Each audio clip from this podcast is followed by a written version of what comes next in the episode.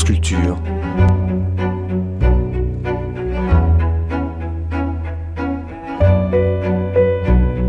Culture. La nuit, une mémoire radiophonique.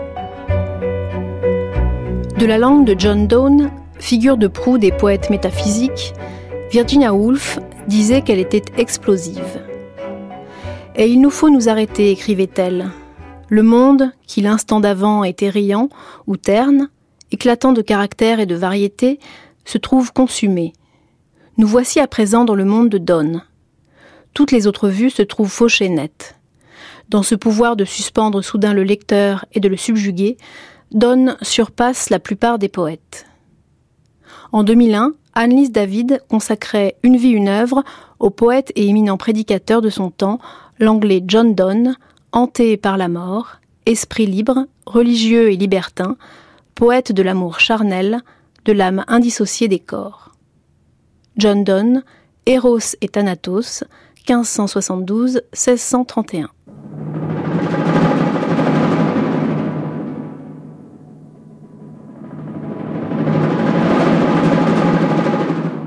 Did any man with a poetical ear ever yet read ten lines of Donne without disgust? How then comes this uh, uh, adjuster of literary Donne est le plus dénué d'harmonie de nos versificateurs. Si tant est que ses vers, trop raboteux pour avoir l'apparence de maître, aient pu le faire reconnaître digne de ce titre. Traduirait-on Donne en vers réguliers en anglais qui lui manquerait encore la Les dignité de l'expression. Il fait parade de métaphysique non seulement dans ses satires, mais dans ses Literary même pas le mérite d'être Régnier. intelligibles. Et il encombre l'esprit du peine d'en choisir philosophique, alors même qu'il devrait toucher leur cœur et les divertir avec les douceurs de l'amour. John Dryden. Dans l'ensemble, sa poésie amoureuse, c'est Hamlet sans le prince. C.S. Lewis. Je vous dirais d'abord euh, que C.S. Lewis est un catholique impénitent et que par là même, il est incapable de comprendre la poésie de John Donne. Euh, non seulement il est incapable de la comprendre, mais je pense qu'il ne peut pas comprendre quelle est la personnalité de John Donne et quelle est cette manière d'être un prince de l'Église euh, tout en ne croyant pas en Dieu, euh, en fin de compte. Quant à Dryden, s'il dit que John Donne est un piètre poète de l'amour, comme Dryden est l'un des plus mauvais poètes de l'amour que je connaisse, et particulièrement dans la littérature anglaise, cela veut dire que John Donne est, à l'évidence, moins par moins non plus, l'un des plus grands poètes de l'amour. Ben Jonson se trompait lorsqu'il prophétisa que John Donne périrait faute d'être compris, car la modernité de ce poète élisabétain dont les vers cassent la mâchoire court-circuite le chahut des époques. Après le persiflage vint le culte dans le sillage de T.S. Eliot, fasciné par sa formidable présence. Saisi par le mythe avant sa mort en 1631, John Donne passe pour ange et démon. L'amoureux cynique des chansons et sonnets, aux lèvres charnues et plein de morbidesse, est devenu un prédicateur sévère au bouc aiguisé, doyen de la cathédrale Saint-Paul de Londres. C'est pourtant le même élan qui porte le prince des poètes métaphysiques de l'intimité des maîtresses périssables jusqu'au pied de la croix, où il impose à Dieu son génie du tutoiement. Mais le père résiste. Donne n'est pas mystique. Hanté par le suicide, familier de la mort mais affamé de substance, épris de vérité mais à soi-même inconnu, Donne aurait pu dire avec Jean Grosjean Je suis là de ce monde, mais non de l'étendue qui m'en sépare. Agnès Favard. En fait, euh, j'ai découvert John Donne d'une manière euh, non pas scolaire, hein, comme le ferait un étudiant, mais je dirais d'une manière euh, intérieure, d'une manière intime, à travers une passion amoureuse euh, qui m'a conduite à éprouver en fait euh, d'une façon assez intense et, singulière, et bien ce que j'ai compris plus tard comme étant l'essence de la poésie amoureuse de, Donne. Et c'est en effet à travers une expérience d'amour que j'ai reçu la poésie de Donne comme une sorte de, connaissance euh, immédiate, je dirais une connaissance charnelle, une connaissance sensuelle, prodigieusement érotique. Et je ne connaissais pas du tout John Donne et il se trouve que j'ai rencontré un homme euh, qui en était un fervent lecteur et qui m'a lu des poèmes. Euh, C'était une manière de vous courtiser? En quelque sorte, c'était une manière aussi d'installer entre nous une sorte de climat euh, à la fois troublant, à la fois littéraire et érotique, et je crois qu'il s'en est dégagé quelque chose de l'ordre d'une magie particulière que je ne peux pas oublier. Et c'est à partir de là qu'ensuite euh, j'ai commencé à explorer euh, John Donne et à le à relire ses poèmes d'une manière un peu plus euh, approfondie, mais ce que j'en ai reçu d'abord comme une espèce de fulgurance, c'est je crois ce qui m'a le plus informé peut-être de ce qu'il y a de euh, à la fois d'érotique et de mystique dans, cette poésie et qui m'a tellement euh, touchée. Cette expérience était euh, extraordinairement intense et douloureuse aussi parce que je crois qu'il y a des amours qui il y a des amours qu'on consomme mais il y a aussi des amours qui consument et celui-là c'était un amour qui, qui consumait qui m'a consumé euh, je crois je me suis je me suis brûlée je me suis perdue et je crois que il y a un poème de John Donne où il parle de cette façon qu'a l'amour de nous happer, de nous prendre euh, et de ne nous laisser aucun répit. Euh, c'est ce poème qui s'appelle Le cœur brisé. Je ne sais pas si peut-être je vous en lis quelques lignes. Où il dit Folle allié celui qui dit être amoureux depuis une heure. Non que l'amour sitôt décline, mais il peut dévorer en moins de temps dix hommes. Qui me croira si j'affirme que j'eus la peste un an durant? Ah, qu'un cœur est donc impuissant une fois aux mains de l'amour. Tous autres mots laissent leur part à des tourments divers, ne prenant que la leur, il nous visite, lui nous happe, nous avale et jamais ne mâche. Sous ses boulets liés meurent des rangs entiers, ce brochet en tirant prend nos cœurs pour fretin il parle de ce cœur euh, qui est brisé au premier regard. Hein. S'il ce n'est vrai, qu'advint-il donc de mon cœur quand je t'aperçus? L'amour au premier coup le brisa comme verre. Et mais c'est peut-être cette euh, intensité amoureuse qui rend euh, l'amour unique et qui fait que peut-être qu'on ne peut plus aimer de la même manière ensuite. En tout cas, on n'en sort pas totalement indemne.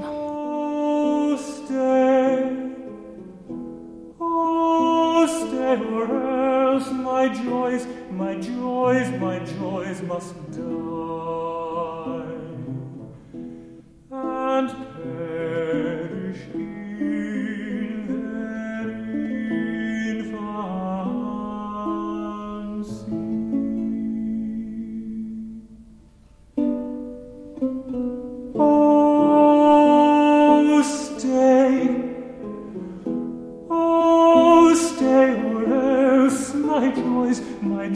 joys, my joys must die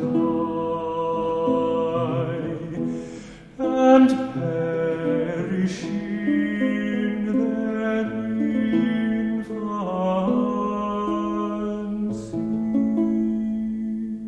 Robert Elroth. John Donne naît en 1572 et se forme dans les dernières années du règne d'Élisabeth. C'est une époque de l'histoire qui est riche en découvertes, mais riche aussi en crise et en incertitude. L'ère des grandes découvertes maritimes n'est pas close, l'Amérique est explorée, mais Drake poursuit ses explorations le long de l'Afrique. D'autre part, la rivalité entre l'Angleterre et l'Espagne conduit à des affrontements, et John Donne lui-même s'embarque sous le commandement d'Essex pour participer à une expédition contre la flotte espagnole à Cadiz. Mm. Il ira aussi en croisière aux Açores. C'est l'aventurier, ça. Oui, c'est l'aventurier. Il porte l'épée, il est gentilhomme. Et il n'est pas surprenant euh, que les images maritimes soient nombreuses dans sa poésie. Euh, mais à son retour en Angleterre, lorsqu'il fait naître sous les caresses le corps de sa maîtresse, il s'écrie Oh my America, my newfound land, ô mon Amérique, terre neuve pour moi.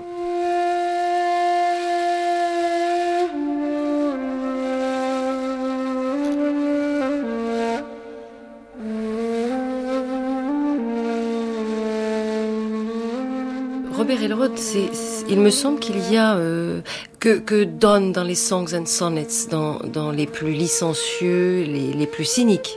Ils ont se fait vraiment l'avocat du diable, presque exprès, parce que si l'on en juge par sa vie à lui, il n'y a, pas plus euh, romantique, entre guillemets, plus lyrique que sa vie amoureuse, du, disons du moment où il rencontre la femme de sa vie. Effectivement, on peut d'ailleurs considérer qu'un certain nombre des poèmes cyniques et libertins, comme Change Community, où il fait l'apologie de l'inconstance et de la promiscuité même, sont des paradoxes du même type que ces paradoxes en prose.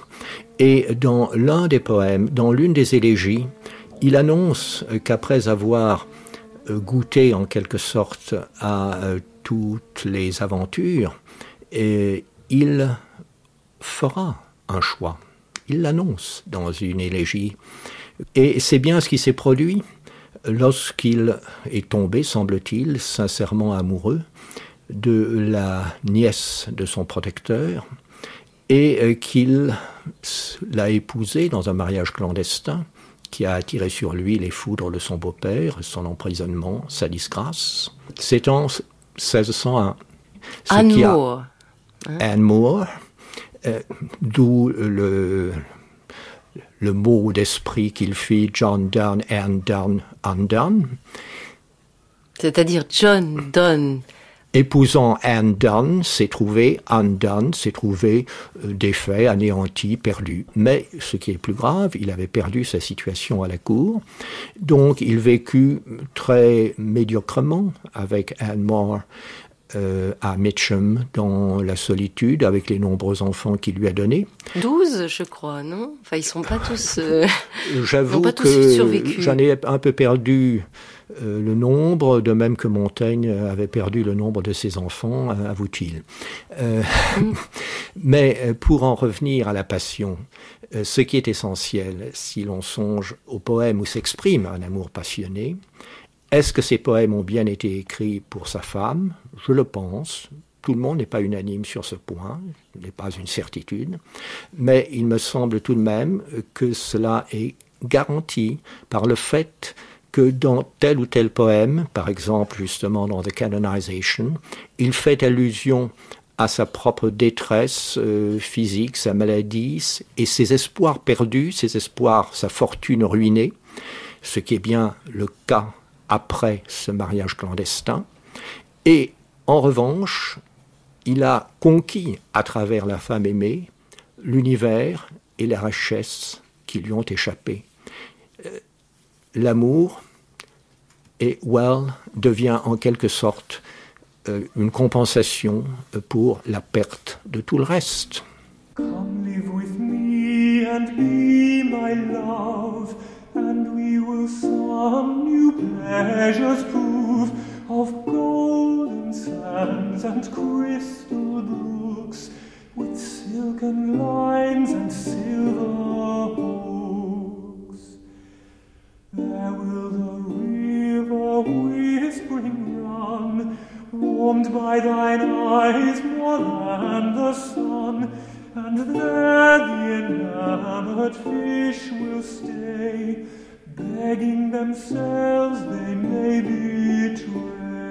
John Donne, à l'époque où il écrit, et je dirais à l'état d'avancement à la fois des sentiments et de l'élaboration, je dirais presque de la perlaboration du sentiment amoureux, euh, qui est celui de l'époque baroque et au moment où on va glisser du côté de ce qui en France sera la préciosité, euh, John Donne ne peut pas écrire euh, au sujet de l'amour comme écrit quelqu'un comme Shakespeare ou comme écrit en France quelqu'un comme Agrippa d'Aubigné ou du côté de l'érotisme, puisqu'il y a un très grand érotisme de John Donne, comme écrit quelqu'un comme Marc Papillon de Las Frises, c'est-à-dire dans une sorte d'érotisme, je dirais presque de gaillardise franche.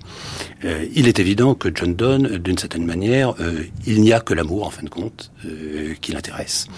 et je me reprends tout de suite euh, en disant, euh, en fin de compte, ce n'est pas il n'y a que l'amour qui l'intéresse, c'est il n'y a que les femmes euh, qui l'intéressent. Et donc l'amour que l'on a, que l'on a pour les femmes. Mais l'amour, en quelque sorte, est, je dirais, un produit second ou un produit dérivé. mais dans cette sorte d'élan qui est le sien, et je pense d'élan qui est un élan presque du divin, c'est que précisément c'est dans la femme et dans l'amour qu'il a pour elle qu'il voit la divinité. Donc John Donne, dans la mesure où sa vraie religion, en fin de compte, c'est la religion de l'amour, mais en même temps où il est tributaire de l'époque, où, je dirais, l'amour immédiat l'amour placé sous le signe du platonisme comme théologie de la beauté. C'est-à-dire, en fin de compte, l'amour renaissant, l'amour de Ronsard, etc. Euh, cela s'est passé et ça a été barré par les malheurs de l'époque, par tout ce qui a donné précisément la poésie baroque. Euh, à l'inverse, l'amour euh, sous les couleurs de la mort, en fin de compte. Euh, l'amour funèbre, non pas l'amour euh, parce qu'on l'aime le mettre dans la mort, mais parce qu'il est travaillé par la mort, parce que le désir lui-même euh, n'existe qu'en tant que manque. on l'a vu en partie, par exemple, dans l'amour de Tamerlan pour Apollonie dans Christopher Marlowe. on l'a vu chez Shakespeare. on le voit en France chez quelqu'un comme Agrippa d'Aubigné, et la manière dont il aime sa Diane dans des chambres qui sont entièrement euh, orné de larmes d'argent et d'eau blanchissant, pour reprendre ses, propres termes, et, où donc Donne, euh, d'une certaine manière, et arrive à un moment où tout un certain nombre d'expressions de l'amour se sont, euh, je dirais, usées, sont arrivées au bout d'elles-mêmes, et où il y a un nouvel, je dirais pas non pas un nouveau sentiment amoureux, mais beaucoup plus une nouvelle expression du sentiment amoureux à trouver. Mais Michel Cazenave, justement, pour reprendre ce Without the Prince, en dénonçant soi-disant un manque, Lewis nous dit quand même quelque chose d'essentiel. Euh, without the prince, c'est probablement, veut-il dire, sans le prince, sans Hamlet en chair et en os. Or, il n'y a jamais eu autant de corps et d'eau, si je puis dire, de chair et d'os que dans la poésie de Donne, la poésie amoureuse. Et peut-être ce qui manque par rapport à la tradition, c'est euh, la référence à la nature, toutes les métaphores qui sont euh, liées, en, tirées du domaine de la nature, ou bien encore de la mythologie. Mais le fait qu'il n'y ait aucun de ces référents, donc aucune de ces chaires euh, qui sont admises comme devant donner sa saveur, sa couleur et je dirais sa, densité à l'amour, fait qu'au contraire, il y a beaucoup plus de chair. Parce que qu'est-ce que fait Donne à travers cela? C'est que euh, tout ce qui n'est pas de l'amour lui-même, tout ce qui n'est pas du lien avec la femme, du lien érotique, et même du lien de chair, du lien charnel, car Dieu sait que dans ses poèmes, il ne cesse d'en parler, de l'union, de l'union des corps. Euh, tout ce qui n'est pas cela est précisément expurgé. Donc ce n'est pas de l'ordre du manque, c'est beaucoup plus, j'allais dire, de l'ordre de la 16, n'exagérons peut-être pas, mais je dirais de l'ordre de l'économie. Il n'y a, il ne parle que de ce qui compte réellement. Et ce qui compte réellement, c'est la relation qui est à la fois une relation de l'esprit, qui est à la fois une relation du cœur, qui est à la fois une relation du corps. Et il ne parle que de ça. Donc la chair et l'os, au contraire, elle y est tout le temps. Simplement, effectivement, il l'exprime à travers tout un jeu de métaphores, souvent de métonymie, de ce que Freud appellerait des déplacements, des condensations, etc. Donc il le fait à travers tout un jeu que souvent on ne se rend pas compte, en fin de compte, de ce qui est dit. Mais d'une certaine façon, précisément à travers la métaphore, précisément à travers le déplacement de sens, à travers le déplacement d'image, à travers euh, la manière de mener des comparaisons qui sont apparemment des comparaisons abstraites, c'est là qu'il y a un renversement, une dialectique absolument, je dirais, suprême chez Dawn, c'est que en donnant l'impression que le sentiment amoureux et même l'union charnelle en tant que telle, il la rend abstraite, c'est en faisant cela qu'au contraire, il peut dire des choses que éventuellement on ne pour, on n'aurait peut-être pas pu dire aussi directement et aussi crûment de son époque. C'est ce qui lui permet d'aller le plus loin et c'est ce qui, je pense, lui permet précisément d'atteindre l'un des sommets de la poésie érotique de tous les temps.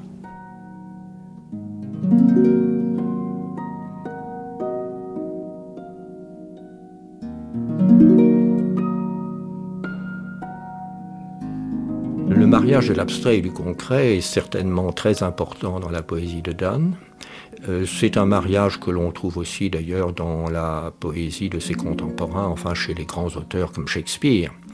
Euh, ce n'est peut-être pas ce qui est le, le plus distinctif s'il y a chez lui une façon de nourrir l'abstraction, de lui donner corps qui est très sensible, en particulier dans le nocturne, où c'est termes abstraits de privation ou de emptiness euh, prennent une consistance et euh, en quelque sorte deviennent gorgés d'émotions.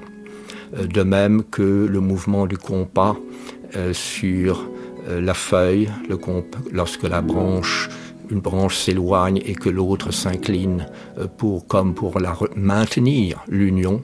Ce mouvement qui évoque la séparation des amants et puis le retour au point fixe. Euh, tout ceci est une association étroite du concret et de l'abstrait. Mais il y a une autre association des contraires qui est importante chez Donne et qui explique aussi la faveur dont jouit sa poésie chez les poètes modernes, en particulier euh, même chez Bonnefoy. Euh, c'est l'association du poétique et du prosaïque. Et dans le livre qu'il a consacré à une critique des traductions de John Donne, Antoine Berman euh, cite euh, Benjamin euh, qui rappelle que Baudelaire, le premier, a utilisé des mots de provenance non seulement prosaïque mais urbaine dans la poésie lyrique. Et Berman est amené à conclure que la traduction de la poésie ne peut œuvrer que dans cet espace prosaïque de la poésie moderne. Cela était vrai de la poésie de Donne. Et à vrai dire, cela a été vrai de beaucoup de poèmes avant Donne, mais il s'agissait de poèmes satiriques ou d'épîtres, où ce style, avec appel au quotidien, aux images vulgaires, était déjà répandu depuis l'Antiquité. Ce qui est nouveau chez Donne, euh, c'est qu'il va l'introduire dans la poésie lyrique et dans la poésie amoureuse, après l'avoir utilisé comme ses contemporains, mais avec plus d'énergie d'ailleurs que ses contemporains, dans les satires et les épîtres. Mais ceci fait partie aussi d'une réaction de la sensibilité à la fin du XVIe siècle, qui est lassée d'une certaine suavité, comme les modernes, je crois, en ont été lassés et un autre contemporain de Donne, qu'il a dû fréquenter, écrivait Au royaume de Saba, où ne se respire que les senteurs d'arbres et de plantes aromatiques, les Sabéens recherchent les odeurs âcres qu'exhalent les limons de l'Euphrate et la barbe de bouc brûlé. De même, l'éloquence harmonieuse et suave provoque-t-elle la satiété? Le remède est d'user des contraires. Et Donne veut user des contraires. C'est tantôt dans l'apostrophe initiale euh, qu'il a recours à ce style à la fois dramatique, abrupt et presque vulgaire. Oui, c'est... Vieux saut affairé, soleil important dans l'ouverture du Sunrising. Mais, en revanche, donne à toute une gamme et il combine cette brusquerie dramatique, cette ce refus de la musicalité constante avec une énergie rythmique qui lui permet de suivre le mouvement de la pensée, de la pensée jaillissante, la pensée en mouvement, et de temps à autre, le cri lyrique éclate et déchire le réseau de la dialectique. O more than moon, draw not up seas to drown me in thy sphere, ô plus que lune, n'attire pas des flots qui me noient en ta sphère. For God's sake, hold your tongue and let me love, or chide my palsy or my gout, my five grey hairs or ruined fortune flout. With wealth your state, your minds with arts improve. Take you a course, get you a place, observe his honor or his grace, or the king's real, or his stabbed face contemplate. What you will approve, so you will let me love.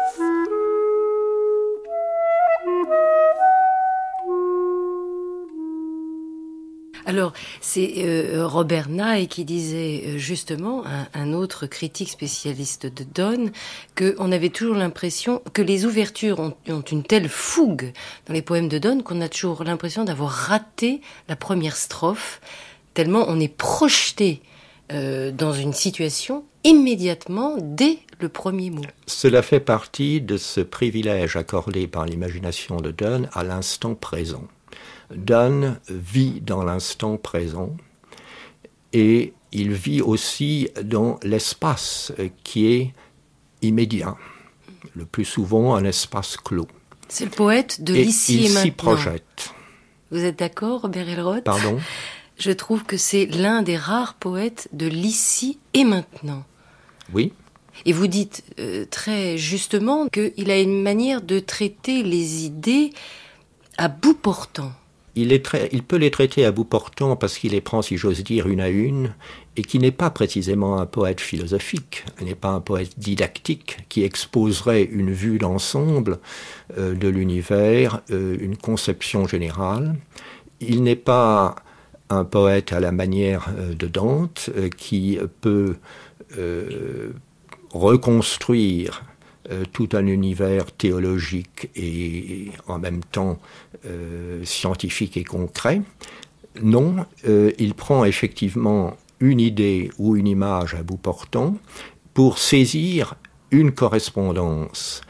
C'est pour cela que j'ai été amené, je crois, enfin si mes souvenirs sont précis, j'ai déjà utilisé cette image, euh, en un sens, euh, le monde de Donne est un monde euh, qui n'est plus le monde cohérent que nous présentait Spencer, mais un monde obscur et sillonné d'éclairs. Et l'éclair, c'est le conceit qui, chaque fois, dans sa fulguration, fait apparaître une correspondance unique, mm. et puis euh, tout retombe dans l'obscurité.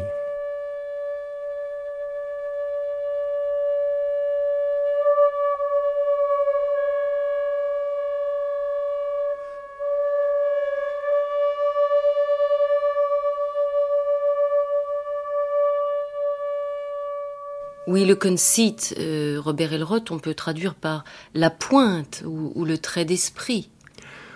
On peut effectivement le traduire ainsi. On peut aussi le prendre, si l'on veut, d'abord en un sens plus large, parce que le conceit, c'est toute figure de rhétorique ingénieuse aux yeux des Élisabétains. Mais il faisait eux-mêmes une distinction entre les figures de mots et les figures de pensée, les figures qui s'adressent à l'oreille et les figures qui exigent au contraire une appréhension intellectuelle. Et ce qui caractérise euh, la poésie de Donne par rapport au conceit antérieur, tel qu'on le trouve chez les pétrarchistes par exemple, c'est qu'il ne recherche pas des stéréotypes, c'est qu'il ne se fonde pas euh, sur euh, des accumulations et sur euh, des organisations préméditées, c'est qu'il a une spontanéité, c'est qu'il vise à la fois au naturel et à la subtilité, au naturel parce qu'il faut que ce soit un jaillissement et à la subtilité parce qu'il suit le mouvement d'une pensée qui explore une expérience, qui cherche à la définir et à la justifier. Hmm. C'est pour cela que le conceit chez Donne se fait volontiers paradoxe le conceit paradoxal, euh, l'union du singulier et de l'universel, de la conscience et du monde, de l'instant et de l'éternel, du lieu clos et de l'infini, c'est là, oui, euh, un aspect fondamental de l'imagination de Donne, que ce soit dans The Good Morrow, l'amour d'une chambre étroite faite un univers, que les navigateurs cherchent de nouveaux mondes, que les cartes du ciel en dévoilent à d'autres, jouissons d'un monde unique, chacun là, chacun l'est. Où la canonisation, où les amants euh, deviennent aussi, euh, dans leur unité, l'univers. Vous qui contractant l'âme du monde faisiez entrer pays, villes et cours dedans vos yeux, verre devenu miroir et longue vue, au point d'être pour vous l'épitomée du tout, ou dans le Sun Rising, où il appelle, il lance au soleil cet appel, brille ici pour nous deux et te voilà partout, ton centre est sur ce lit et ses murs sont à sphère. Et c'est pour cela que j'ai été amené à rapprocher la présentation de cet amour, où l'aimer est toujours vu par rapport au monde, aux analyses que Jean-Paul Sartre avait données des liens entre euh, l'aimé et l'amant. Lorsqu'il écrit L'aimé n'est pas vu sur fond de monde, mais le monde se révèle à partir de lui. Il est la condition même d'un surgissement du monde, l'objet fond sur quoi le monde se détache. Il y a chez Donne constamment cette présence au monde.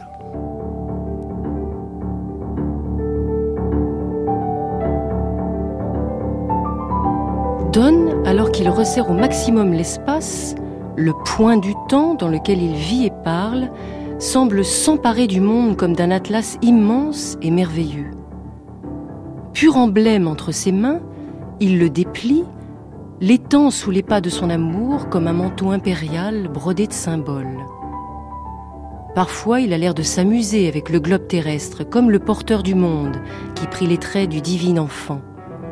Ou bien il déploie un jeu fragile et exact de prestidigitateur chinois.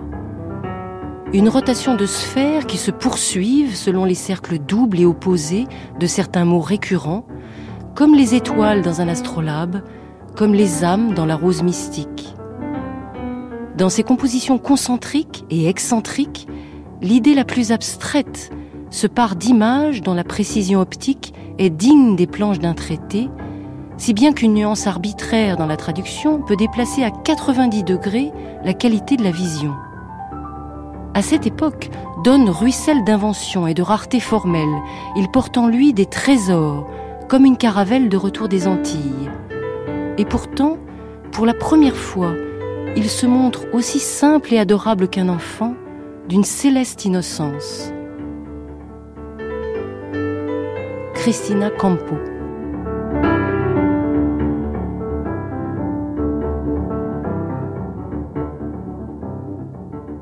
John n'est pas un poète de la nature et il puise ses, les sources de ses métaphores dans des domaines très différents. Ça peut être dans le monde de la justice, de la politique, le monde de la chasse, le monde des, du tribunal, le monde de la cour, et aussi du monde de la science. La science étant euh, en explosion au début du XVIIe siècle avec les travaux de Galilée, de Kepler et bien sûr avant euh, cela les travaux de Copernic, de Vézal et de Paracelse.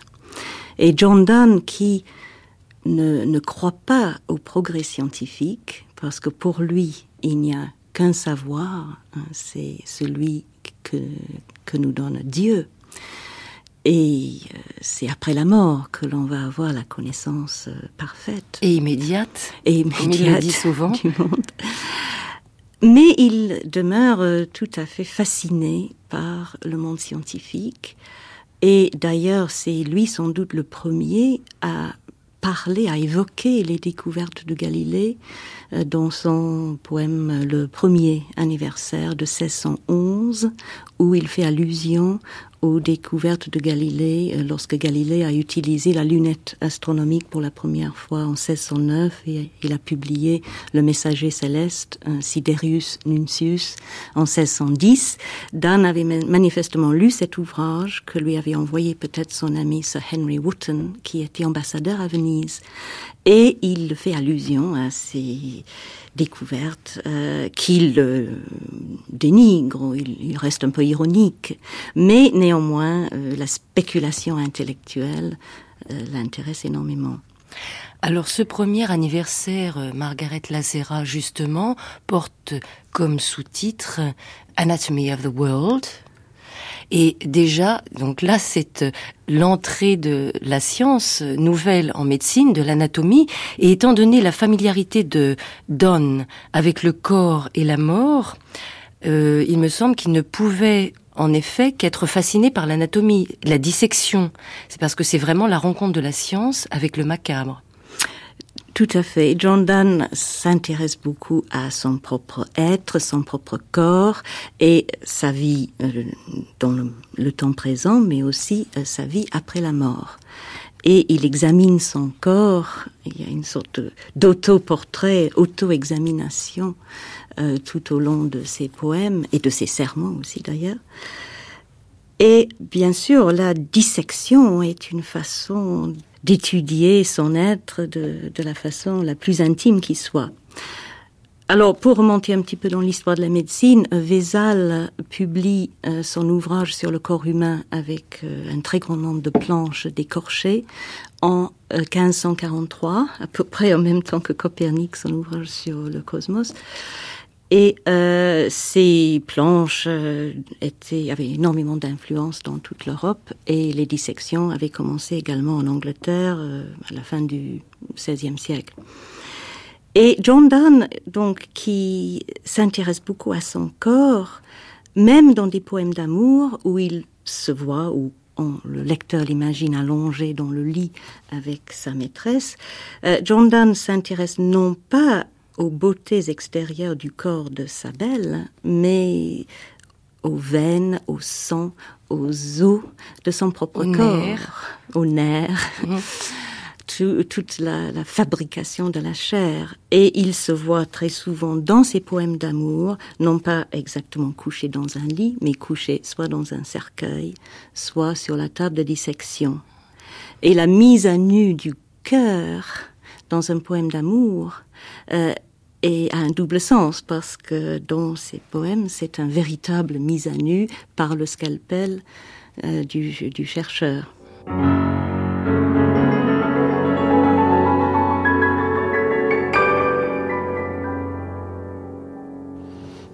Peut dire qu'il prend aussi de la hauteur par rapport à une pure description physique. Il y a en effet très très peu de descriptions physiques de l'aimer dans la poésie de Donne, s'il y a évocation évidemment du corps. Et alors Michel Cazenave, on a très souvent vu John Donne comme une sorte de personnalité double, une espèce de Janus bifront. On a parlé de Jack Donne, l'amoureux cynique, et puis du docteur John Donne, doyen de Saint-Paul, et entre les deux, comme une frontière absolument euh, euh, infranchissable est-ce que vous pensez que euh, cette étiquette de Dr Jekyll et Mr Hyde, en quelque sorte, euh, est fondée, d'autant qu'il me semble que ça va contre cette devise qu'il avait fait inscrire sous un portrait, euh, plutôt mort que changé. Oui, mais alors là, vous savez, c'est tout le problème de ce qui, d'une manière ou d'une autre, s'apparente à la poésie baroque. Bon, et il me semble évident que la poésie métaphysique, euh, dont John est quand même l'un des grands représentants, euh, fait partie de la poésie baroque, même si c'en est un courant très particulier, euh, puisque d'une certaine façon, c'est effectivement à l'épuisement du baroque et donc la manière dont le baroque se survit à lui-même et se retrouve.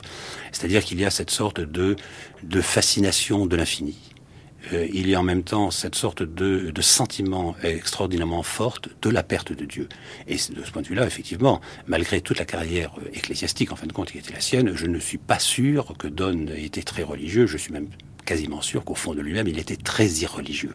Et donc, y a une telle différence entre l'auteur des Songs and Sonnets, euh, le profane, et ensuite ce qu'on peut trouver euh, dans euh, les, poèmes divins ou même les, écrits de Donne euh, ultérieurement. C'est que apparemment Donne, en effet, est un homme très, très, je dirais même pas double. C'est pas Dr Jekyll et Mr Hyde, je dirais multiple. Euh, multiple dans la mesure euh, où il est quasiment capable de mourir d'amour, euh, où en même temps il est capable d'écrire des poèmes d'amour qui ne laisseraient pas supposer qu'il puisse comme ça se, laisser aller à la consomption, à la mélancolie, à la langueur à cause, à cause d'une femme. en même temps, je le répète, c'est quelqu'un quand même qui fait carrière, car il y a quand même cet aspect extrêmement cynique chez John Donne dans sa vie, ça je pense qu'il faut il faut, il l'admettre. C'est quelqu'un qui fait carrière et qui fait carrière à l'intérieur d'une institution euh, que je pense en réalité au fond de lui-même il met euh, complètement euh, il met complètement en cause. donc voilà, ça fait en principe déjà pas mal de John Donne. Il a, en a pas deux, il y en a déjà trois. Et je pense qu'on pourrait qu'on pourrait qu'on pourrait continuer l'analyse et que de ce point de vue-là, d'ailleurs, il y a quand même euh, des différences que l'on peut noter dans sa propre poésie. Je veux dire que euh, si l'on fait euh, la comparaison, si l'on mène la comparaison entre ces poèmes directement et strictement amoureux et ces poèmes divins, surtout les sonnets, les, les, holy sonnets, les, les sonnets saints, sacrés qu'il a écrits, on est quand même très frappé de voir comme autant, je dirais, sa rhétorique, sa stylistique est toujours extraordinairement au point, extraordinairement aigu, extrêmement pointu, euh, quand même la base continue des sentiments, si on peut dire, euh, de, euh, en dessous n'est absolument pas la même, mm. et que dans les sonnets sacrés, honnêtement, elle est quand même assez absente. Mm. Et pour le coup, si on compare les sonnets sacrés de John Donne, je parlais de quelqu'un comme la Cépède, on prépare à penser à quelqu'un comme Lazare de Selve, à quelqu'un comme Jean de Sponde, etc. Là, honnêtement, si on dépasse le pur aspect formel, vraiment, il n'y a pas de comparaison possible. John Donne est largement inférieur. Euh, bon, mais une fois que j'ai dit qu'il est ainsi euh, multiple et ainsi fragmenté, euh, je pense qu'il faut voir en même temps euh, quelle est la chose, quel est quel est l'élan en fin de compte qui l'emmène à travers toute cette fragmentation et qui d'une certaine manière impose cette fragmentation. Ce que je suis en train de dire, c'est que finalement, c'est parce qu'il a une personnalité totalement cohérente et totalement unitaire que dans le monde tel qu'il est, ça l'oblige à offrir des facettes extrêmement différentes les unes des autres.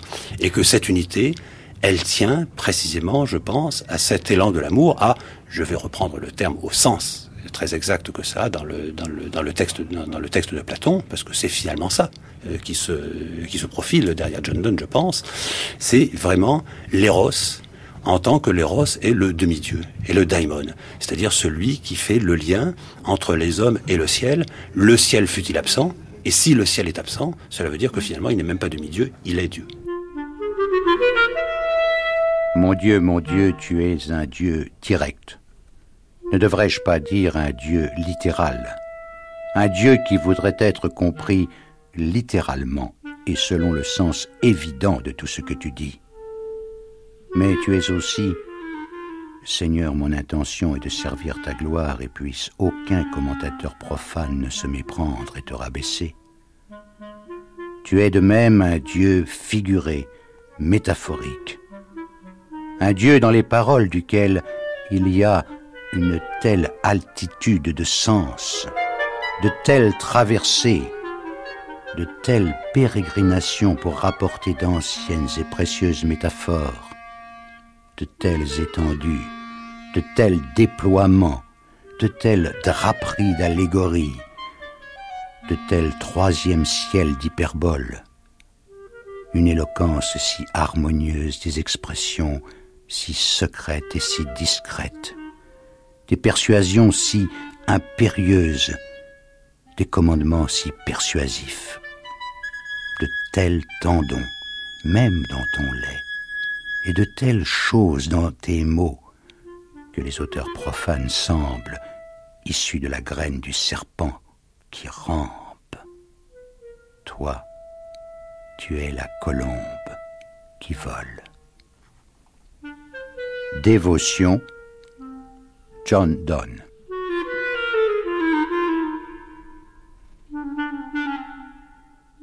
Alors, Robert Elrod, je vois que vous n'avez pas très envie de parler des deux textes qui ne sont pas parmi les meilleurs, mais qui sont assez amusants, mais qui ont été quand même des textes de commande, euh, d'après lesquels on pourrait dire que Donne est apostat. C'est Ignace son conclave. Je pense que c'est autour de 1610. Euh, oui, c'est donc après le, après le, tournant du siècle, après son mariage, après ses déconvenus, après qu'il ait dû renoncer à cette carrière qu'il avait espérée dans les hautes fonctions de l'État, et donne, isolé, abandonné momentanément, en proie à la mélancolie, ne voit d'autre issue pour euh, revenir en grâce et revenir à la cour puisqu'il en est éloigné à Metchem, euh, que de mettre sa plume au service du roi, ce qu'il fait avec Pseudo Martyr, où il raille le martyr imaginaire de ces catholiques euh, qui, à ses yeux, ne sont pas très différents des kamikazes dont on nous parle de nos jours. Il les considère maintenant comme des fanatiques. Des gens qui étaient en proie à une folle envie de mourir, en fait. Oui. Tentation qu'il a subie lui-même, dit-il, mais d'autres que moi, sans doute, vont vous en parler.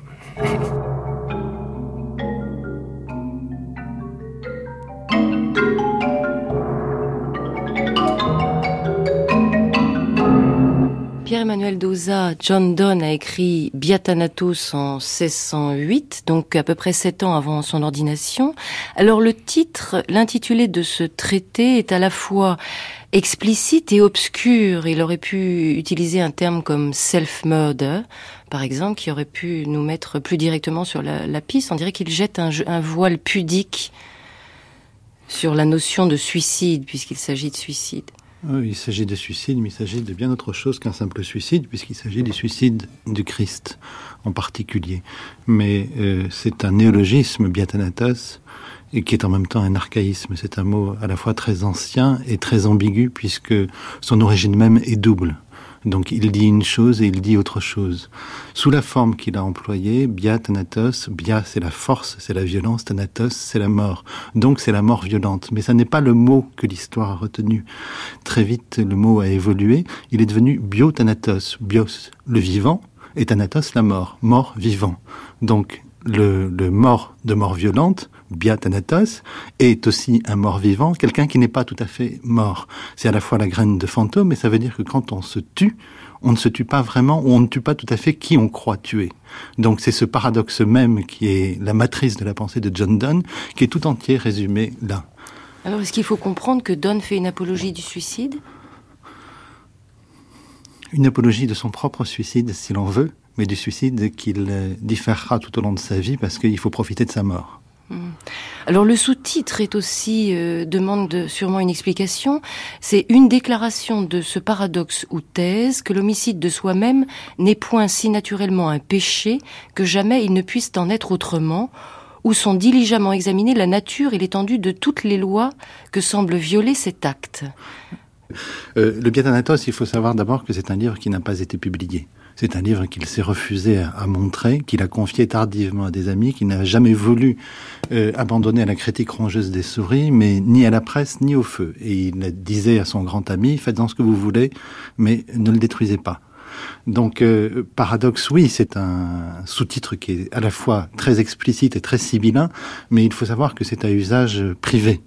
Voilà, donc euh, euh, ceci dit, il y a dans ce terme de paradoxe l'un des mots fétiches de, John Donne qu'on retrouve dans les paradoxes et problèmes, une œuvre de jeunesse encore antérieure qu'il n'a pas publiée non plus et qui commence par euh, par une considération sur le fait que tout a tendance à se à se tuer, mais ce qui est nouveau chez lui, parce que, que tout est tendance à se tuer, c'est un, c'est un, une figure qui est extrêmement classique et qui est euh, grecque, qui est stoïcienne, qui est latine, qui est chrétienne.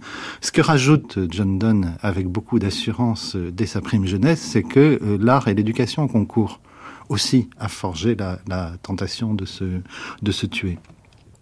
Alors, de toute façon, euh, le véritable objet de, John Donne, je pense, dans ce travail, c'est à la fois d'accomplir intellectuellement son travail de conversion, parce qu'on ne comprend rien à John Donne si l'on ne sait pas qu'il est né d'une famille catholique, à une époque où il y avait beaucoup de martyrs, que beaucoup de gens dans sa famille ont été tués, qu'il était apparenté à Thomas More, qui lui-même est mort, qu'il avait deux oncles jésuites et que les deux oncles jésuites ont dû fuir, que l'un a été martyrisé, je crois, et que donc euh, euh, il y avait probablement une certaine culpabilité chez lui à penser que euh, avait apostasié pour pouvoir faire carrière, mais aussi ça lui a donné un recul par rapport à sa propre religion et ça lui a donné le sentiment qu'il n'y avait pas de foi, en tout cas officielle, qui mérita que l'on mourût pour elle.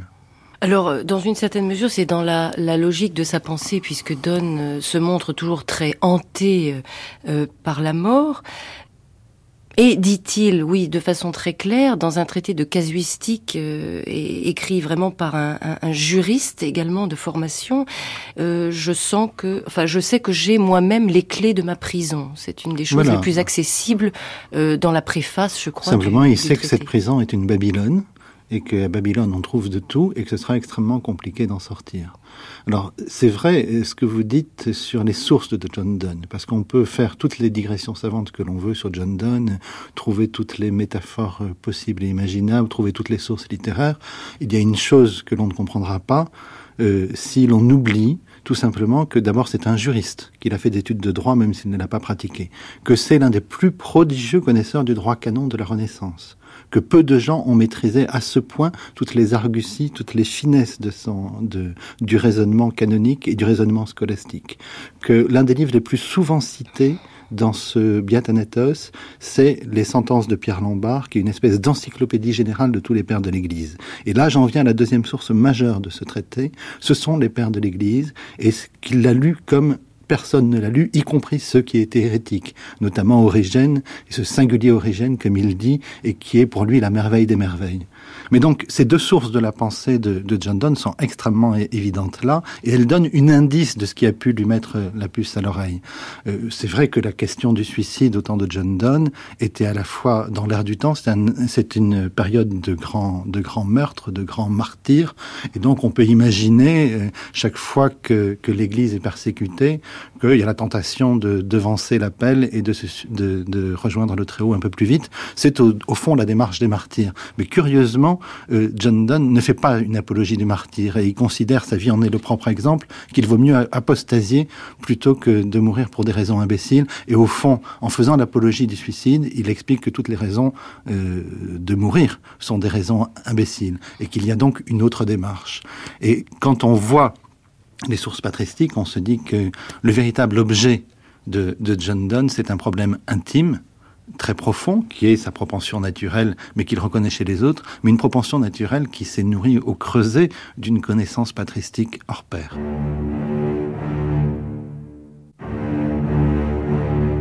À espérer, à conspirer sa propre mort, tout vivant est contraint. Non par la nature seule, qui le parfait, mais par l'art et l'éducation qui la parfont les plantes, mues et habitées par la plus basse des âmes, qui par suite ne veulent ni n'agissent, aspirent à une fin, une perfection, une mort. Elles emploient leurs esprits à l'atteindre, l'ayant atteinte, elles languissent et se fanent. Plus l'industrie de l'homme les chauffe, les chérit et les choix, plus tôt elle pousse jusqu'à cette perfection, cette mort. Or, si parmi les hommes ne pas défendre, c'est tuer. Quel odieux meurtre de soi est-ce de ne pas se défendre? Parce qu'elles négligent cette défense. Les bêtes se tuent elles-mêmes, parce qu'elles nous dépassent en nombre, en force, en liberté, sans loi.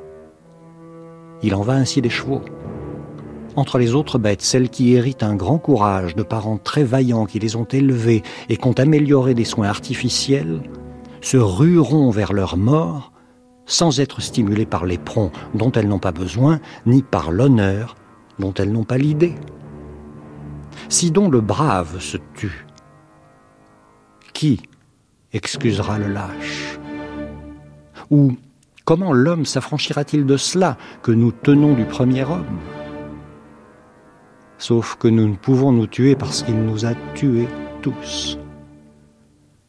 Mais pour que rien ne puisse réparer la ruine commune, chaque jour, nous tuons nos corps par des abus et nos esprits par des angoisses.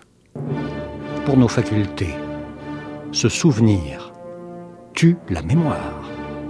Pour nos sentiments, désirer le désir. Pour nos vertus, donner la générosité et ces choses ne se tuent que dans leur dernière et suprême perfection. Après la perfection, immédiatement vient l'excès qui change la nature et le nom et fait d'elle autre chose.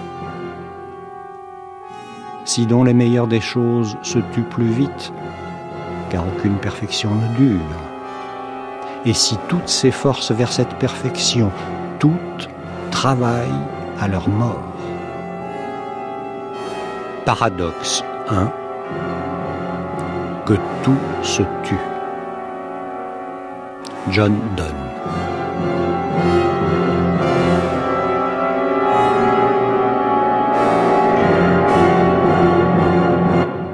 Alors vous parliez de suicide du Christ et c'est Borges euh, dans, un article sur euh, le Biathanatos qui dit que l'objet avoué de Biathanatos, du Biathanatos est d'excuser le suicide. Son objet fondamental est d'indiquer que le Christ s'est suicidé. Oui, alors euh, Borges a, eu bien raison, après Thomas de Quincey, de, de voir quel était l'objet central de ce texte-là, que personne n'a voulu voir, et que rare très rares sont les commentateurs euh, euh, qui se sont donné la peine de, souligner cet aspect, si, même ils l'ont aperçu. Euh, en revanche, Borges se trompe en pensant que, c'est un thème profondément baroque, et il a une formule qui est très jolie, qui est très séduisante, mais qui est tout à fait fausse.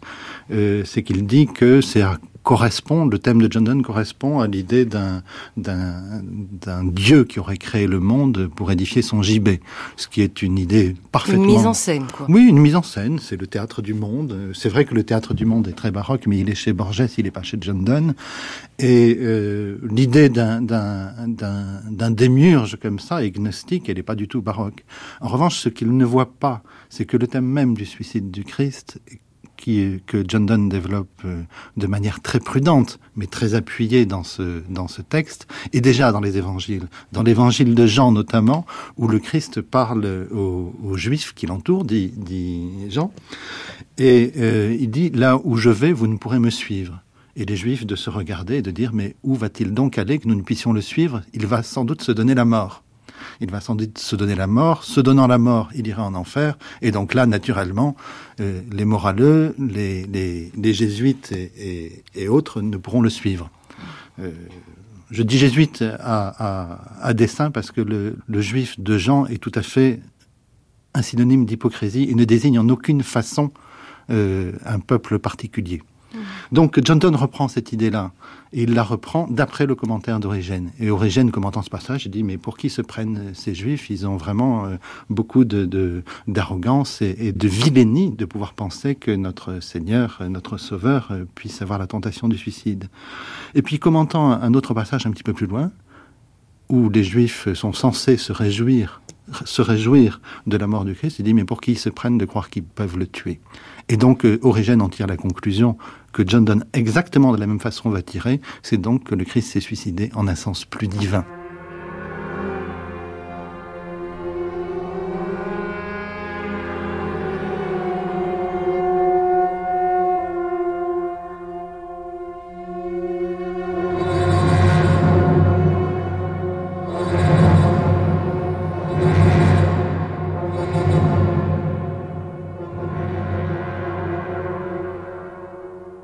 Alors, mais dans cette idée de, mort volontaire euh, du Christ, il y a peut-être quelque chose là de l'ordre du sophisme dans, le fait de rapprocher mort volontaire et suicide. Mort volontaire, ça peut signifier aussi euh, une mort programmée.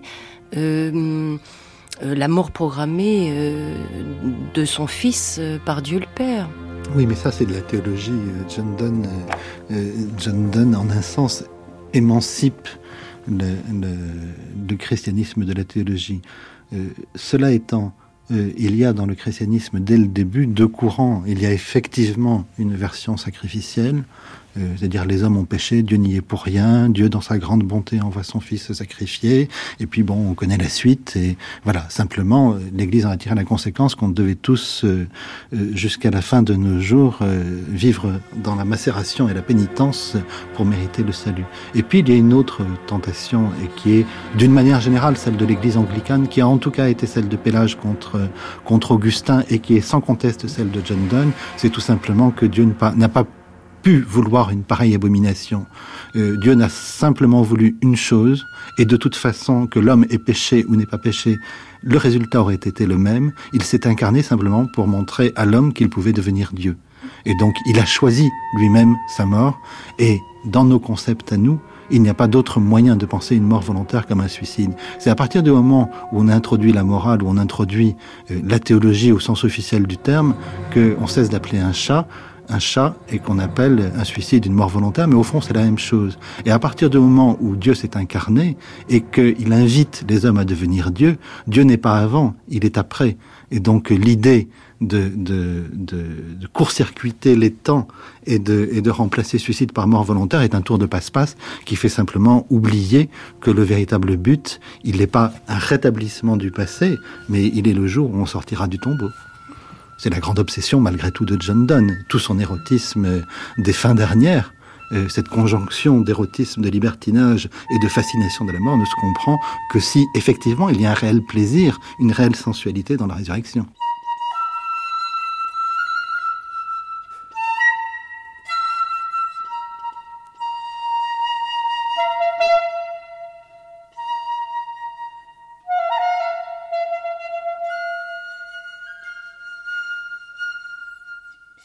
On doit l'épithète métaphysique, puisque John Donne a été qualifié de poète métaphysique, on doit cette épithète à, au grand critique classique Samuel Johnson.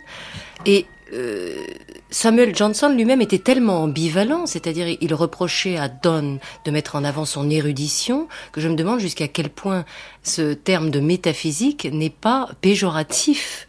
Euh, dans sa bouche. Le terme était certainement péjoratif, puisqu'au XVIIIe siècle, le rationalisme ambiant avait euh, mis la métaphysique en sommeil.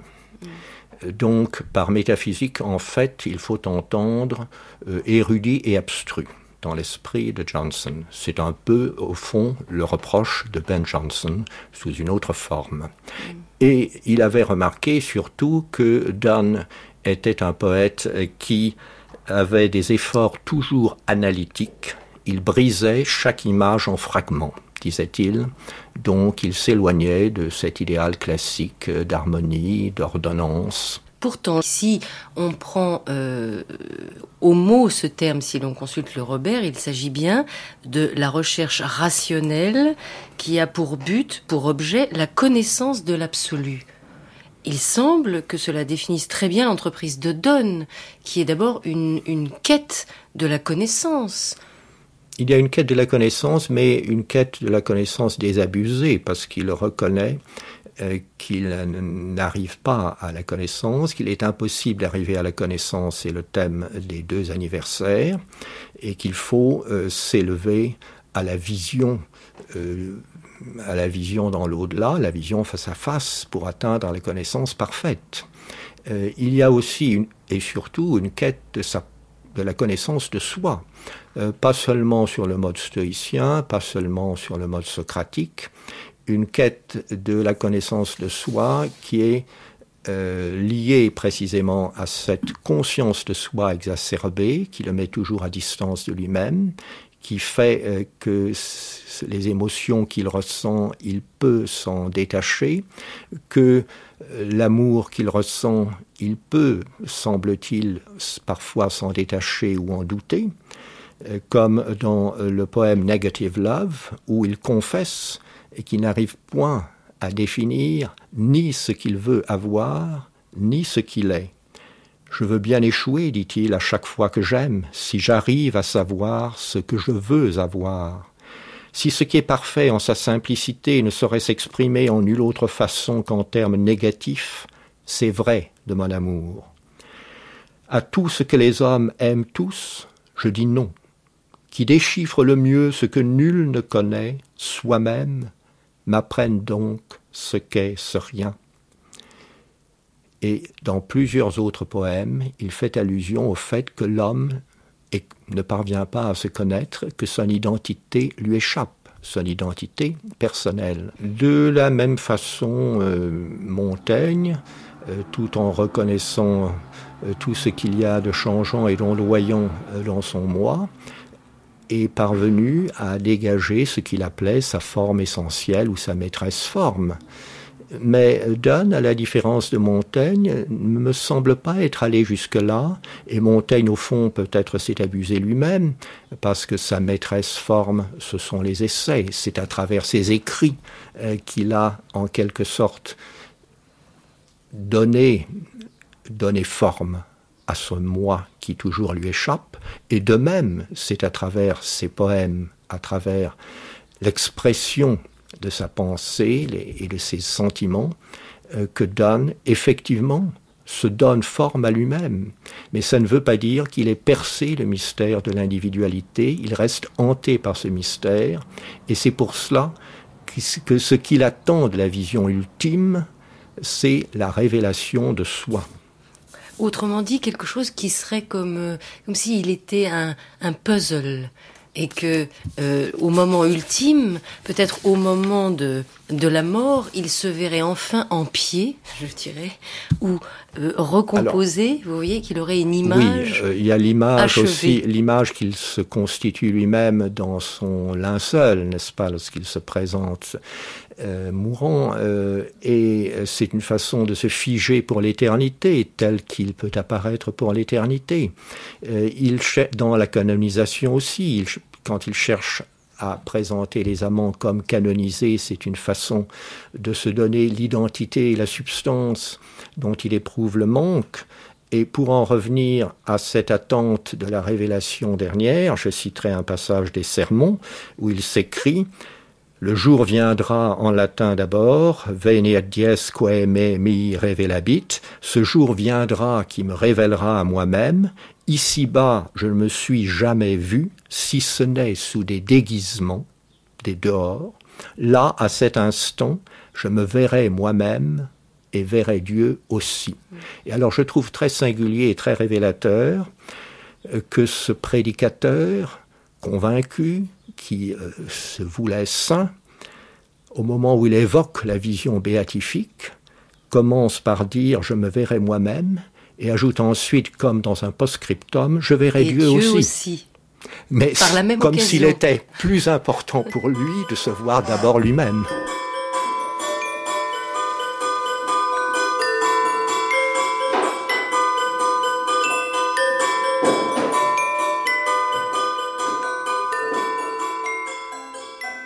Margaret Lacera, il me semble que là où Donne paraît plus directement séduit par la science pour la science, c'est dans son rapport au jeu de miroir et au reflet. Dans plusieurs poèmes des Songs and Sonnets, euh, il a une façon de filer la métaphore optique qui peut faire songer euh, un peu au maniériste, de façon plus évidente que lorsqu'il manie le conceit, par exemple, c'est-à-dire la pointe, le trait d'esprit. Euh, il, est certain qu'il est intéressé par le jeu de reflets. Euh, on peut prendre un exemple précis, si vous voulez, euh, tiré du poème Adieu sur les larmes, A Valediction of Weeping. Alors dans ce poème, le narrateur est en train de dire au revoir à sa maîtresse, il va partir un moment, et il pleure. Alors, il imagine dans les larmes. C'est elle qui pleure ou c'est lui C'est lui qui pleure. C'est lui qui pleure avec beaucoup d'émotion. Let me pour forth my tears before thy face. Laisse mes larmes couler devant ta face. Et il imagine que dans ces larmes, on voit le portrait de sa maîtresse. Femme. De, la femme.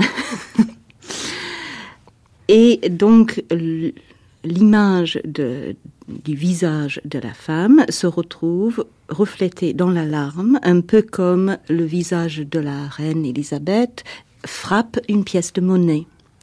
Mais euh, ce reflet n'est pas plat comme sur une pièce de monnaie, il est en courbe, puisque la larme, oui, la larme est courbe, donc nous avons là un miroir convexe. Et on peut penser au, peintre Le Parmesan qui a peint son autoportrait aux alentours de 1540, je pense, son autoportrait dans un miroir convexe, où on voit une partie du corps, sa main qui est devant lui, euh, déformée par la courbe du miroir. Alors dans ce poème, nous avons exactement ça, euh, car le visage se trouve euh, déformé, la larme est pregnant de la femme, la larme est grosse, elle est enceinte du visage de la femme. Donc on voit, tout d'un coup, on voit non plus le visage, encore que nous avons bien le mot visage, face dans le texte, nous imaginons une femme enceinte dans la courbe du miroir. Rêve peut-être d'un enfantement euh, désiré ou inconscient de la part du poète. Euh, émotion devant cette image de fruit. Il utilise le mot de fruit. For thus they be pregnant of thee.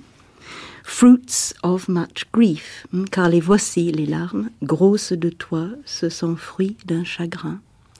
Donc, par, ces, euh, par ces, ce reflet enflé, je crois que c'est par là qu'on rejoint les maniéristes, car les maniéristes aiment beaucoup les lignes déformées, dénaturées, enflées, en courbe, et nous allons même vers l'ellipse.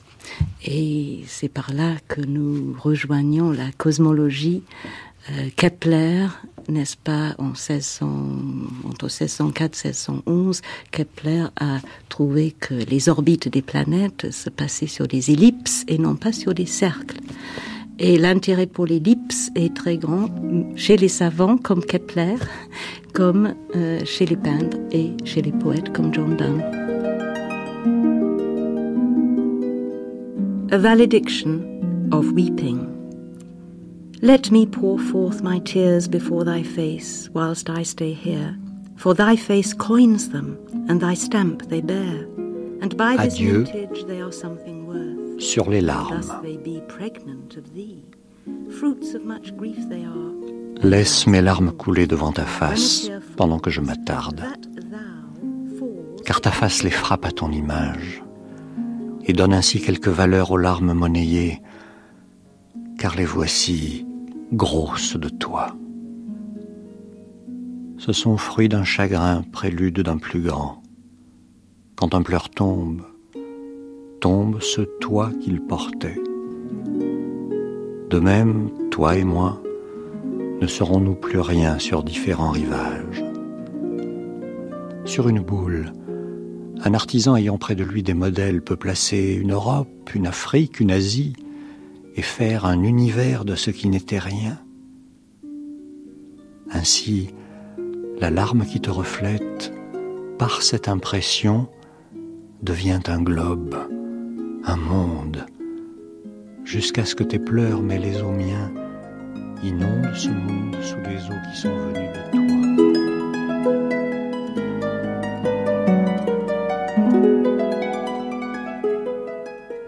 Critique préférée, euh, C.S. Lewis, euh, dit que l'élégie 19, la fameuse euh, élégie euh, Going to Bed, est carrément pornographique pour lui. hein. Elle est pornographique, mais elle est exactement pornographique euh, de la manière dont certaines mystiques décrivent leurs embrassements avec le Christ. Ah, exactement, et ça je me fais fort de le montrer. Vous allez Et je, le et je me montrer. fais fort de, et je me fais fort de le montrer.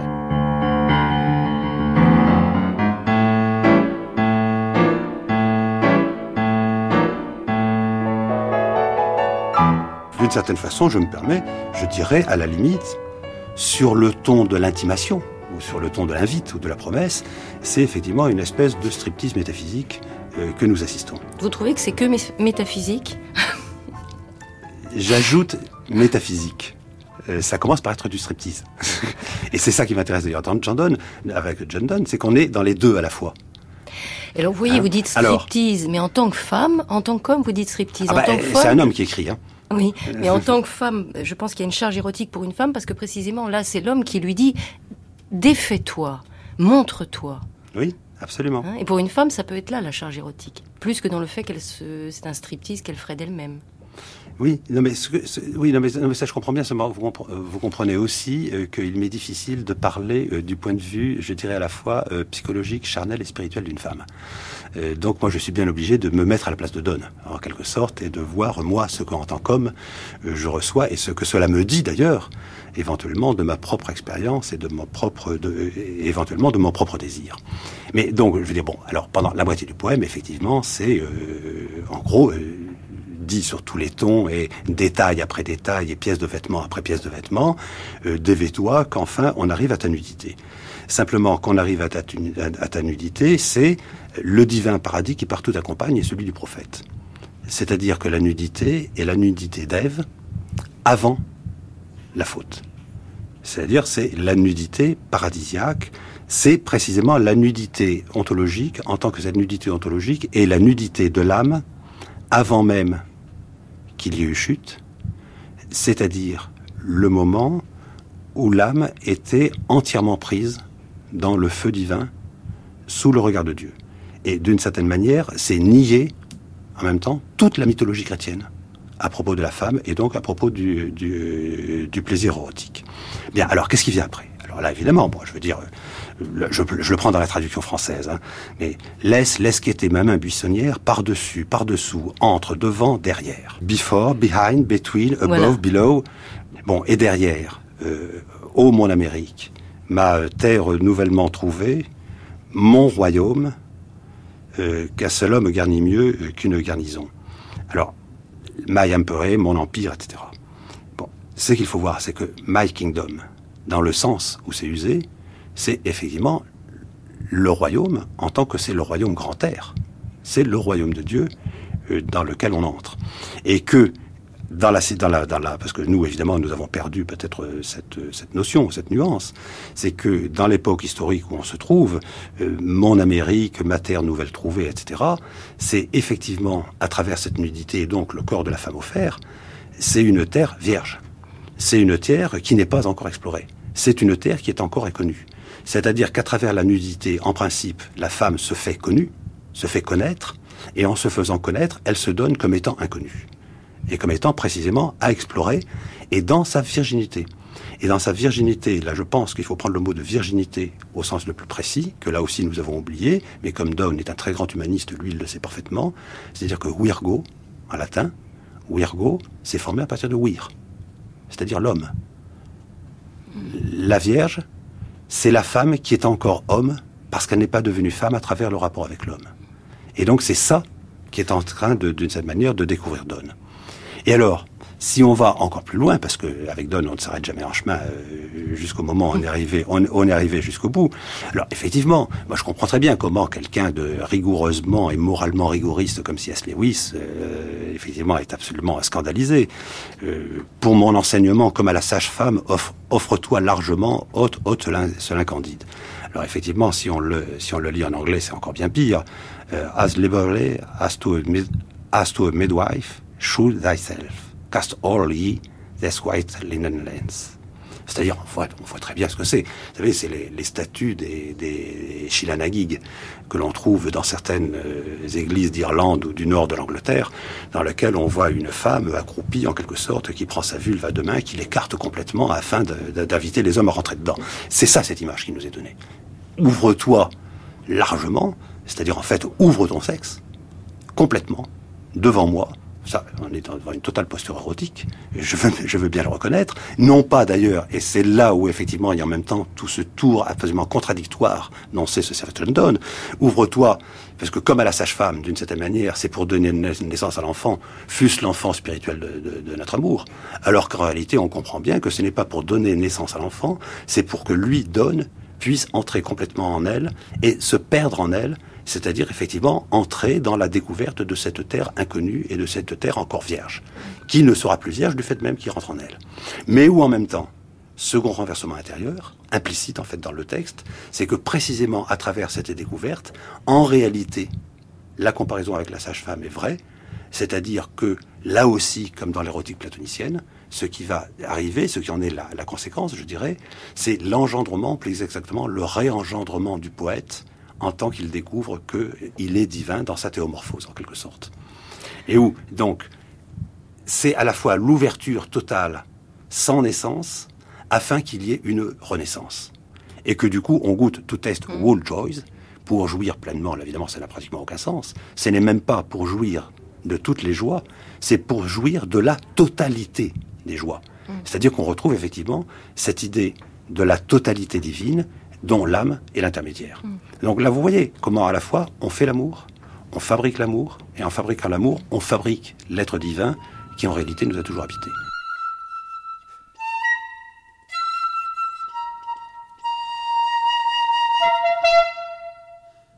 Agnès Favard. Oui, s'il y a quelque chose dont j'aimerais bien parler. Oui, toujours dans le registre de cette ambivalence au niveau de, l'union sexuelle elle-même, au niveau de l'acte amoureux. Cette histoire m'a permis d'entrer dans un vécu que je ne connaissais pas auparavant, c'est-à-dire euh, la possibilité, alors même que vous êtes prise dans cette espèce de contradiction d'un désir extrêmement intense qui peut vous habiter, euh, même des jours durant sans vous lâcher, et en même temps une sorte de de réticence, de refus, de rejet parfois même de l'autre, parce euh, parce que sa profondeur au fond vous fascine autant qu'elle euh, vous attire autant qu'elle vous vous répugne peut-être. Et dans l'union amoureuse, ce qui fait que à un certain moment vous, vous pouvez vous trouver au seuil de d'un dégoût, au seuil de quelque chose où, vous sentez, vous, vous ne pouvez pas aller plus loin, et puis tout d'un coup, ça vous fait basculer dans, un, dans une jouissance qui est autre que ce que vous avez connu, c'est-à-dire que vous n'êtes pas dans, euh, je dirais, un orgasme localisé qui vous laisse euh, tout entière dans le territoire de votre corps, mais vous êtes emporté littéralement dans une sorte de jouissance autre où vous vous perdez complètement, vous ne savez plus qui vous êtes. Euh, c'est à la fois euh, très fugace et d'un autre ordre que le, sexuel pur. Et ça, je crois que je ne l'ai vécu que dans cette histoire-là, à son insu, je pense, et malgré toutes les défenses que j'avais posées pour euh, me protéger peut-être de ce trop de pertes. Et j'ai trouvé vraiment une correspondance particulière à la fois bon, entre le personnage de Don tel que j'ai pu l'appréhender ensuite par quelques lectures et puis ce que me donnait à sentir cet homme où il y avait à la fois une, une attirance extrêmement profonde pour la, la chair, pour l'amour, en même temps une sorte de rejet de cela et une tentation de, de mysticisme, une une ironie profonde, beaucoup de beaucoup de traits que j'ai que j'ai retrouvés effectivement euh, chez Don. Et puis il y a eu par exemple des synchronicités étonnantes. Une fois où il m'a lu le, poème La Puce en anglais, et je me souviens que bon, je, en en parlant aujourd'hui, je crois que je peux encore avoir un certain un certain frisson parce qu'il y avait une il y avait un mystère, il y avait une il y avait une douceur, il y avait une attente érotique, enfin il y avait une peur, il y avait il y avait tout ça mélangé et lorsque je suis rentrée chez moi et que je me suis mise à mon bureau pour travailler, j'ai vu sur la page blanche qui était là sur mon bureau une puce vivante. Or, il n'y a absolument jamais une puce dans mon appartement. Et cette, je ne sais pas si vous connaissez ce poème, et cette puce, c'est bien, bien évidemment, je n'ai pas pu la tuer.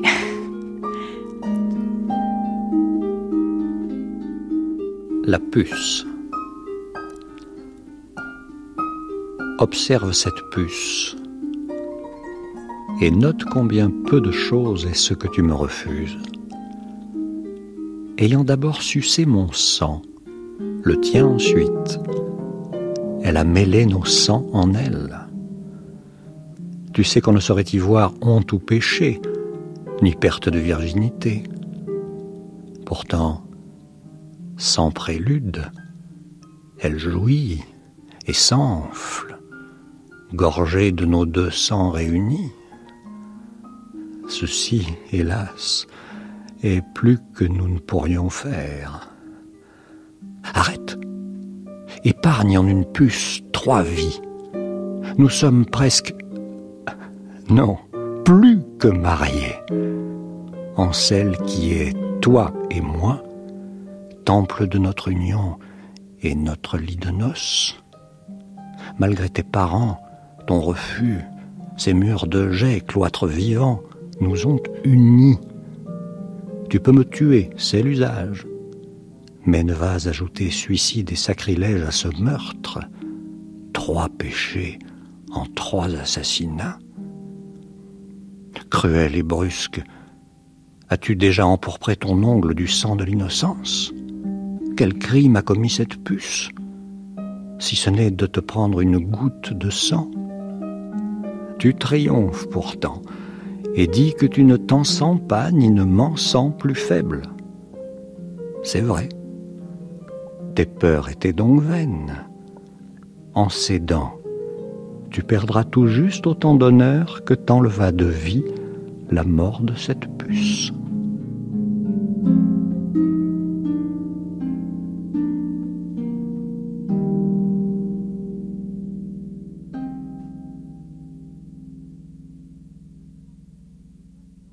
Je me demande, Pierre-Emmanuel Doza, si l'ambition secrète, euh, inavouée de John Donne, euh, ça n'est pas au fond d'être, comme il le dit de Samson, dont il parle dans, dans ce traité, un type du Christ.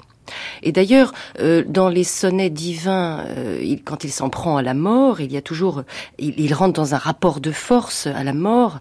Euh, Death, thou shalt die, j'aurai ta peau, en quelque sorte. Et le Christ, en mourant sur la croix, dans une certaine mesure, met à mort la mort, ce que souhaite faire Donne lui-même. Oui, exactement. Mais ça, c'est vraiment j'aurai ta peau. C'est mort ne fait pas la fière et, et j'aurai ta peau. Mais en ce sens-là, il, est, il a la, fureur et la spontanéité des pères de l'Église, mais il n'est pas tellement plus loin qu'un Shakespeare quand il dit Tu te nourriras de la mort euh, qui se nourrit des hommes est morte la mort, plus rien ne meurt, euh, c'est aussi cette manière de regarder en face la mort, de dire euh, ça n'est pas bon, ça n'est pas ce que je veux, et il faut en triompher. Et, et, et le christianisme de John Donne se résume à cela. Euh, il y a y a une espèce de, de, de duel. D'ailleurs, euh, son dernier sermon, c'est le duel de la mort, où il a mis en scène sa propre mort. Et, et ce qui est très intéressant chez lui, c'est que pour la, pour la défier, se sentant mourir, euh, il s'est, il s'est revêtu de son propre suaire qu'il a noué au pied et sur sa tête. Il s'est fait, euh, il s'est fait portraiturer de cette manière-là. Et ayant défié la Camarde, ensuite, euh, il a pu rendre l'âme. Mais il était déjà mort quand la mort est venue le voir. Ce n'était pas avec elle qu'il avait rendez-vous, c'était déjà avec, avec un autre. Et, et, pour lui, sa pensée du suicide l'avait émancipé de cette servitude de la mort. Donc euh, sa chair euh, était déjà morte par la volonté de Dieu, son esprit était déjà mort par sa propre volonté puisqu'il avait fait ses adieux, et donc euh, la mort est venue pour un rendez-vous parfaitement inutile. Sa véritable mort, à lui, ce sera sa résurrection.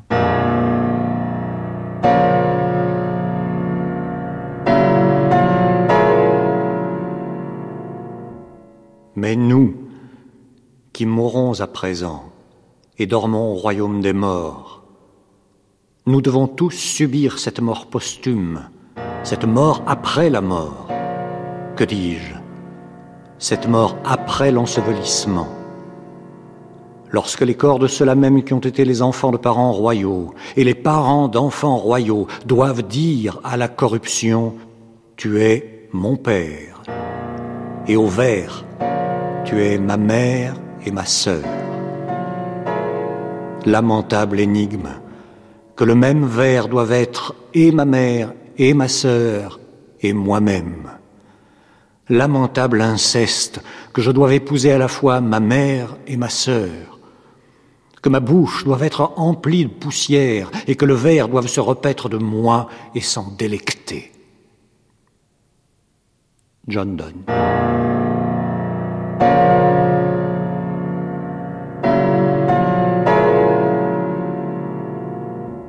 No man is an island entire of itself. Every man is a piece of the continent, a part of the main. If a clod be washed away by the sea, Europe is a less, as well as a promontory were, as well as if a manor of thy friends or of thine own were. La mort de tout homme diminue, car je suis impliqué dans l'humanité. N'envoie pas demander pour qui sonne le glas. Il sonne pour toi.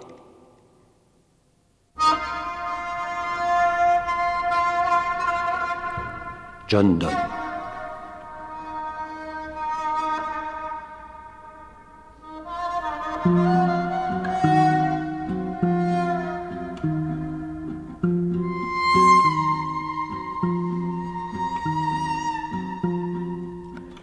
C'était Une vie, une œuvre, John Donne, avec Agnès Favard, fondatrice de l'ITREC, Margaret Lacera, professeure à l'Université de Nice, auteur de Représentations scientifiques et images poétiques en Angleterre au XVIIe siècle, édition CNRS Littérature, Michel Cazenave, écrivain, producteur à France Culture, Pierre-Emmanuel Doza, écrivain, traducteur et préfacé du Biathanatos, publié dans la collection Perspectives critiques des PUF, Robert Elroth, professeur émérite à la Sorbonne Paris 3, auteur de Les poètes métaphysiques anglais, deux volumes dont le premier entièrement consacré à John Donne, édition José Corti.